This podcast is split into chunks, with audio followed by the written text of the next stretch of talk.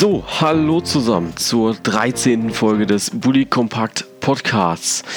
Womit wir uns heute beschäftigen, ist eigentlich ganz einfach. Wir lassen den 20. Spieltag einfach mal ein bisschen Revue passieren. Ich gehöre bei euch alle wichtigen Infos zum Spieltag, was alles passiert ist, die größten Enttäuschungen und natürlich auch Überraschungen des vergangenen Wochenendes. Danach kam am Montag die Meldung, dass dem VfL Wolfsburg die finanziellen Unterstützungen gekürzt werden von VW. Darauf möchte ich kurz eingehen. Und auch diese Meldung kam am Montagnachmittag rein. Der BVB akzeptiert die Strafe des Deutschen Fußballbunds, dass die Südtribüne für den kommenden Spieltag gegen den VfL Wolfsburg gesperrt sein wird. Soviel zu den heutigen Themen. Dann lasst uns einfach mal anfangen. Und wir fangen an mit dem Rückblick auf den 20. Spieltag.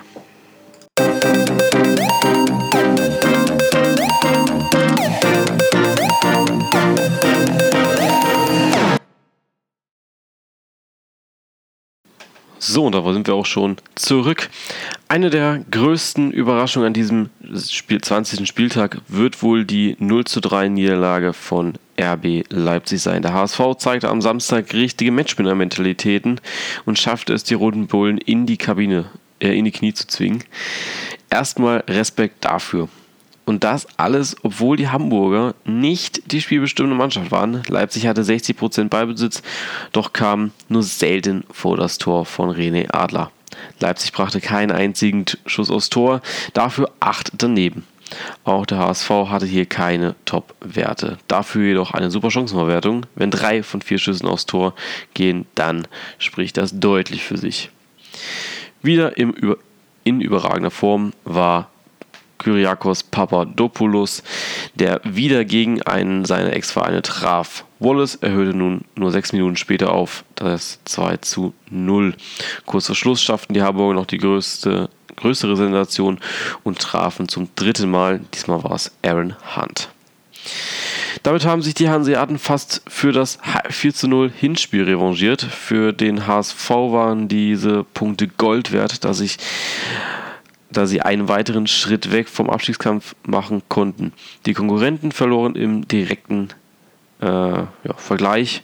Bremen gegen Gladbach und Ingolstadt. Äh, Bremen gegen Gladbach und Ingolstadt musste eine Last-Minute-Niederlage hinnehmen. Man kann es nicht anders sagen, aber es waren einfach Big Points für den HSV. Doch woran lag es bei den Leipzigern? Wo war der Haken in der Taktik des Rekordaussteigers? Ich glaube, dass Leipzig einfach einen rabenschwarzen Tag erwischt hat. Erste Niederlage gegen Borussia Dortmund und jetzt gegen Hamburg. Klar könnte man denken, dass den Jungs die Puste langsam ausgeht. Ich glaube aber nur, dass es sich hierbei um ein minimales Formtief handelt, was bei einer so jungen Mannschaft einfach erlaubt ist. Es ist ärgerlich, weil sie uns so verzückt haben in der Hinrunde, aber in der Rückrunde ja jetzt nun deutlich schlechter sind. Viel dazu kann man eigentlich nicht sagen, aber wir werden sehen, was kommen wird. Wenn wir gerade schon bei Borussia Dortmund sind, dann bleiben wir auch schon bei Borussia Dortmund, denn die haben ebenfalls für eine Überraschung gesorgt. Die Borussen mussten am Wochenende nach einem guten Sieg gegen Leipzig zum Schlusslicht nach Darmstadt. Eine vermeintlich leichte Aufgabe, dachte zumindest der BVB. Es wurde deutlich schwerer für Dortmund. Der Ballbesitz nur knapp auf Dortmunder Seite, doch der Druck aufs Tor war deutlich höher von den Lilien. 7 zu 3 Schüsse aufs Tor und 7 zu 5 am Tor vorbei. Der Druck war da von Darmstadt und das von Anfang an. Bereits in der 21. Minute wurde der Mut belohnt gegen den Doublesieger von 2012. Die Leihgabe von RB Leipzig, Terence Boyd, trifft direkt zum Einstand. Kurz vor der Halbzeit traf dann noch der Neuzugang vom Borussia Dortmund Rafael Guerrero. Kolak traf in der 67. Spielminute zum Führungs- und anschließenden Siegtreffer. Durch die Niederlage von Ingolstadt und Bremen hat Darmstadt nun wieder ein bisschen Land gesehen oder gewinnen können. Doch das wird nicht reichen, noch nicht. Es war ein wichtiger Sieg für den Kopf aber geschafft ist sicherlich noch nichts. Es wird spannend zu sehen, was Darmstadt in den nächsten Spielen zeigt und eventuell doch mehr reißt als gedacht. Aber was war los beim BVB? Ich glaube, dass die Niederlage eine Niederlage war, die im Kopf stattgefunden hat. Eine Niederlage, wo sich Dortmund selbst nicht richtig eingestellt hat, nicht taktisch und also weg vom taktischen und sportlichen. Nein, für mich hat es ganz klar geistig gefehlt. Geht man in so eine schwere Partie mit der Einstellung, dass man eh gewinnt, dann kommt das dabei raus. Man hat es dabei man hat es einfach zu leicht genommen beim BVB. Gegen Lissabon sollten dann am Dienstag Akzente her, die wurden nicht geliefert. Auch da eine 1-0-Niederlage nach eigentlicher Dominanz. Und jetzt kommt ein schweres Spiel wieder am Wochenende gegen Leipzig, wo die Süd eben zubleibt. Kommen wir von den Überraschungen zu den Aufregern des Spieltags oder zu dem Aufreger des Spieltags. Und das war ganz klar die Falschmeldung, dass Roger Schmidt vom Vorstand der Bayer AG bereits am Samstagmorgen entlassen wurde. Aber alles nacheinander.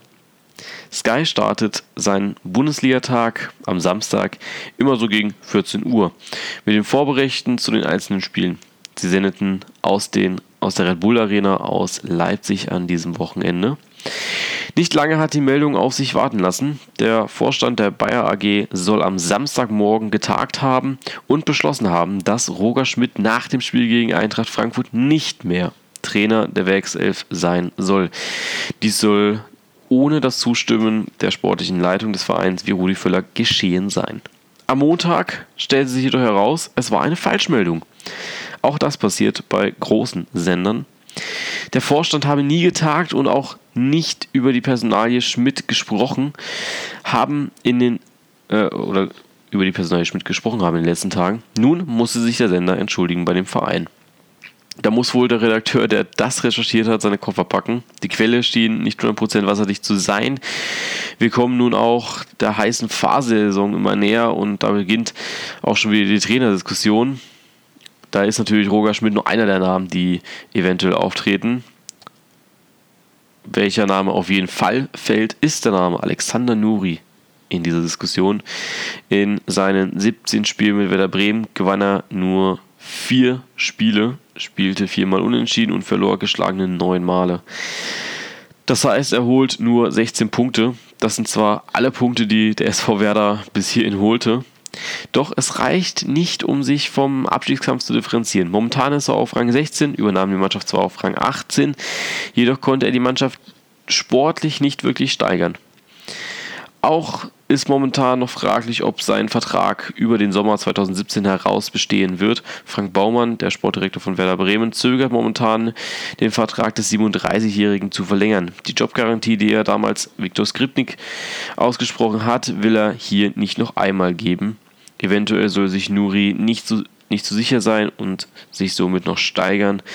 Ich denke, dass das ziemlich schwer werden wird, sich zu steigern. Ich glaube, dass lieber weiter, ich werde das weiter beobachten, als jetzt eine ja, Prognose abzugeben. Ein Name, der mit Werder Bremen schon in Kontakt ist, ist Bruno Labbadia. Das waren soweit die Themen des, des 20. Spieltags. Jetzt kommen wir zu den Themen vom Montag. Viel Spaß.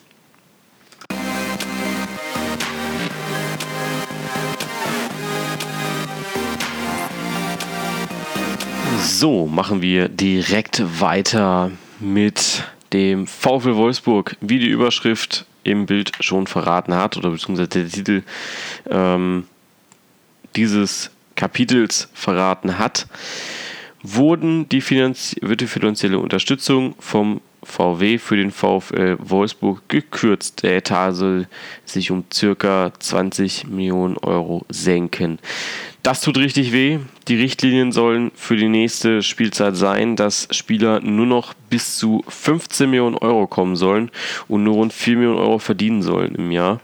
Das heißt, solche Verpflichtungen wie Julian Draxler es damals waren, ähm, wird es in Zukunft nicht mehr geben bei Volkswagen. Man soll mit kleineren Brötchen backen. Das sorgt dafür, dass Topspieler wie Luis Gustavo und Ricardo Rodriguez den Verein ziemlich sicher verlassen werden. Diese verdienen nämlich deutlich mehr als die 4 Millionen Grenze. Mal schauen, wie sich Wolfsburg damit schlägt. Ebenfalls am Montag kam die Meldung rein, dass Dortmund das Urteil annimmt. Ja, zu guter Letzt geht es wieder mal um das Thema der Sperrung der Südtribüne. Denn heute, beziehungsweise am Montag, wurde das Urteil des DFB vom BVB angenommen. Der BVB begründet, so, der BVB begründet das folgendermaßen, ich zitiere die Erklärung der Borussen. Borussia Dortmunds Zustimmung zum Strafantrag des DFB-Kontrollausschusses basiert auch auf unserer Überzeugung, dass es in der emotional noch immer aufgeladenen Atmosphäre derzeit weder möglich noch sinnvoll erscheint, eine inhaltliche Debatte über ein im juristischen Sinne angemessenen, erforderlichen, verhältnismäßiges oder weitsichtiges Strafmaß zu führen.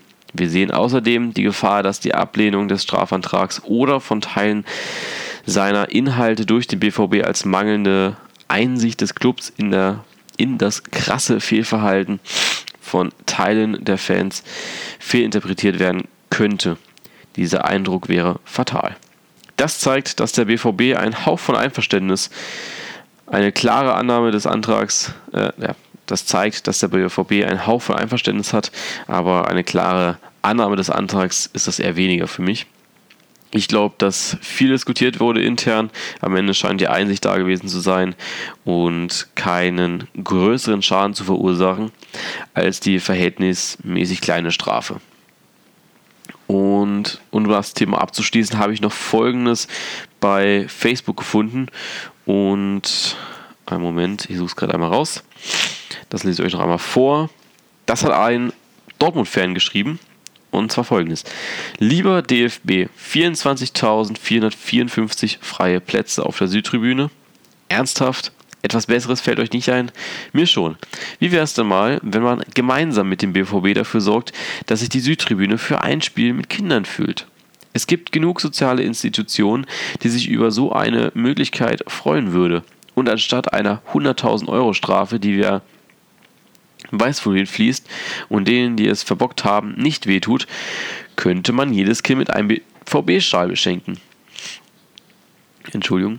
Ähm, und plötzlich hätte man viele glückliche Kinder mit leuchtenden Augen und eine Siedrühne, die wohl schöner nicht strahlen könnte.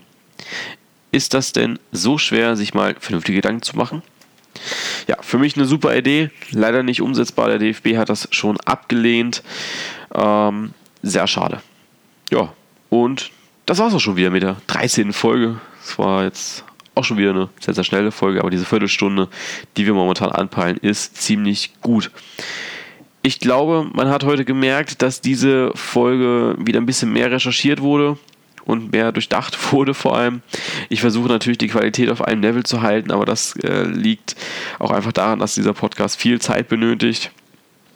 Ich versuche das äh, Level aufrecht zu erhalten, so wie es heute war.